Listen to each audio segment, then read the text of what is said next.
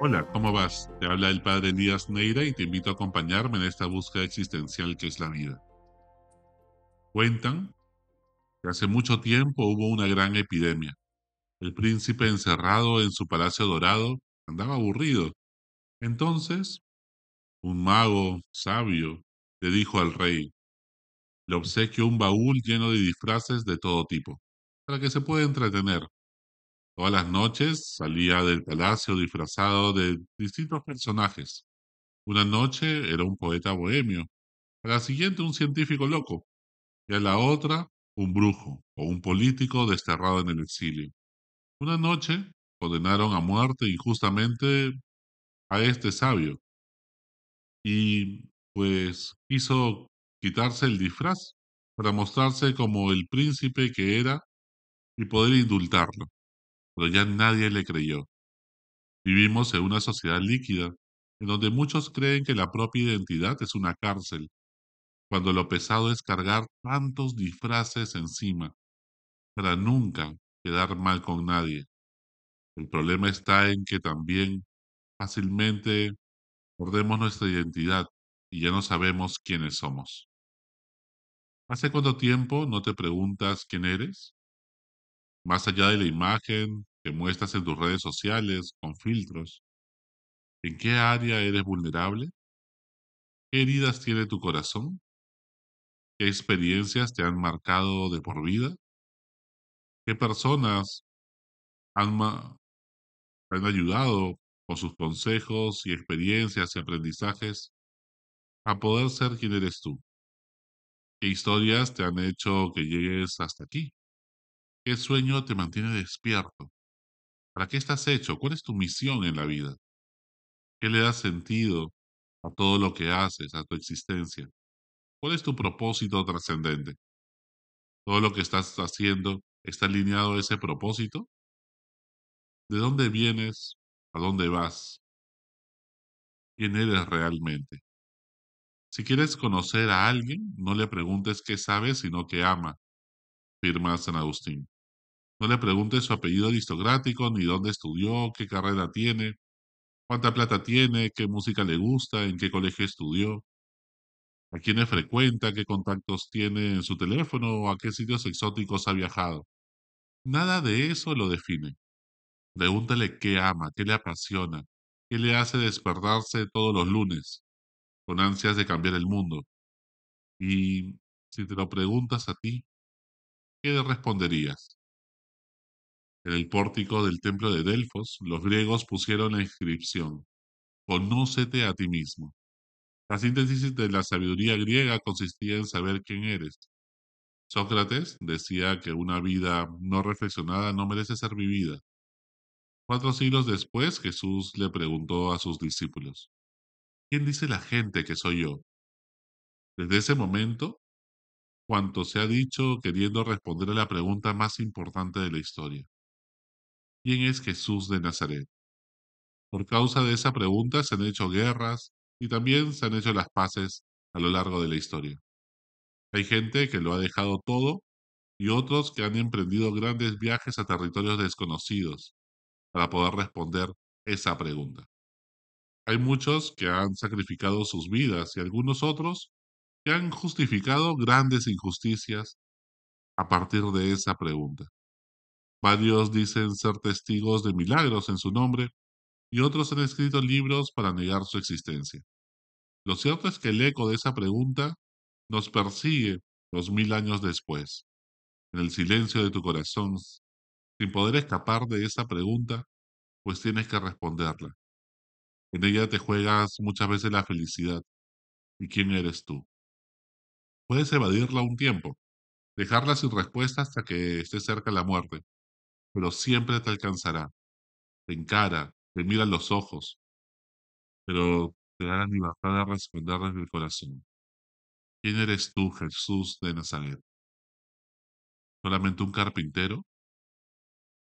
¿Cómo la voz de un carpintero y saber quién es puede definir mi existencia 21 siglos después? ¿Acaso algo bueno podía salir de ese pueblito tan lejano y tan famoso como era Nazaret por tu culpa? Tengo que reconocer que esa pregunta me ha perseguido a mí toda la vida.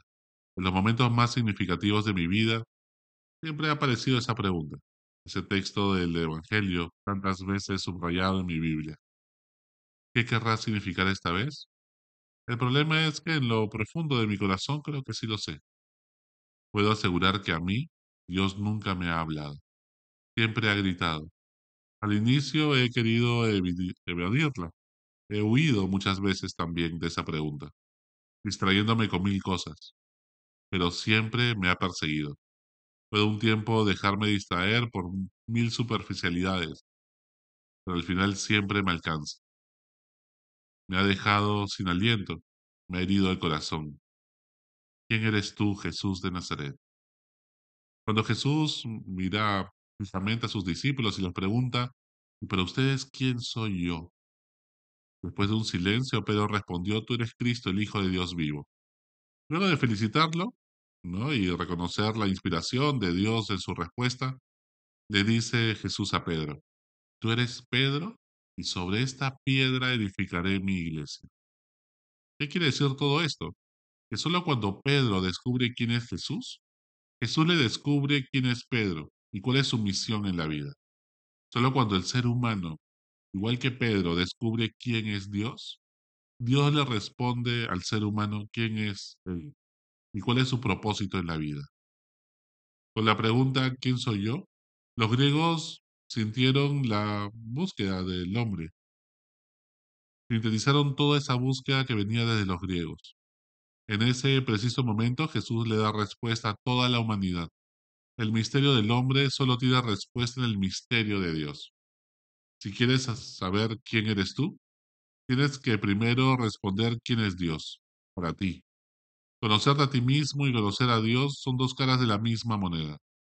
Cuando deseas conocerte a ti mismo, indirectamente estás deseando también conocer a Dios, pues somos una tenue imagen de Dios buscando reflejarlo mejor. El problema es que muchas veces hemos distorsionado nuestra imagen de Dios, porque nos alejamos de Él. Las carencias emocionales, las taras que cargamos, como un pesado equipaje nos hacen ver muchas veces a Dios como un juez que para midiendo en su balanza las acciones que realizamos para juzgarnos con su veredicto, firme, rígido, que nos desgarra el corazón. Cargamos sobre la espalda de Dios todas las represiones que la sociedad nos ha impuesto, ¿no? como diría Freud. Podemos decir que Dios es amor, pero en el fondo de nuestro inconsciente tratamos a Dios como un comerciante, muchas veces queriendo comprar su favor con ritos, rezos, procesiones, plegarias, portarnos bien, ir a misa, y nos sentimos injustamente decepcionados cuando a alguien que creemos una mala persona o peor que nosotros le va mejor en la vida que a nosotros. Entonces, pues en el fondo creemos que Dios es una especie de amuleto, aunque de repente estamos haciendo obras buenas para juntar puntos bonus y poder intercambiarlos por algún bien que queremos. Otros creen que Dios es una especie de recepcionista de quejas. Un libro de reclamaciones, ¿no? Listo para llevarse in the copy. Todas nuestras oraciones se centran en reclamos y pedidos sin mucha fe, pues queremos solo desahogarnos, pero sin cambiar nuestro corazón. Muchos nos hemos acostumbrado a un Dios semejante a Papá Noel, permisivo, que se ríe de todo lo que hacemos, que en el fondo no se toma nada en serio ni siquiera la vida, y que al final creemos que Dios nos va a perdonar todo, sin ninguna consecuencia, y que por lo tanto podemos comportarnos como querramos con tal que te puedas confesarte en los últimos minutos de vida. Disfruta la vida loca y al final Dios te va a perdonar todo. Pero Dios no es un Dios permisivo tampoco. Dios es misericordioso, pero permisivo no. Tengo unos amigos también que creen que Dios es una especie de bombero.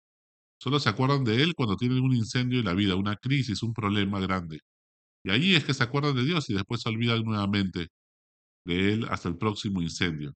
Creen que Dios vive pues en el celular con la clave 911, ¿no? Un Dios para las emergencias solamente.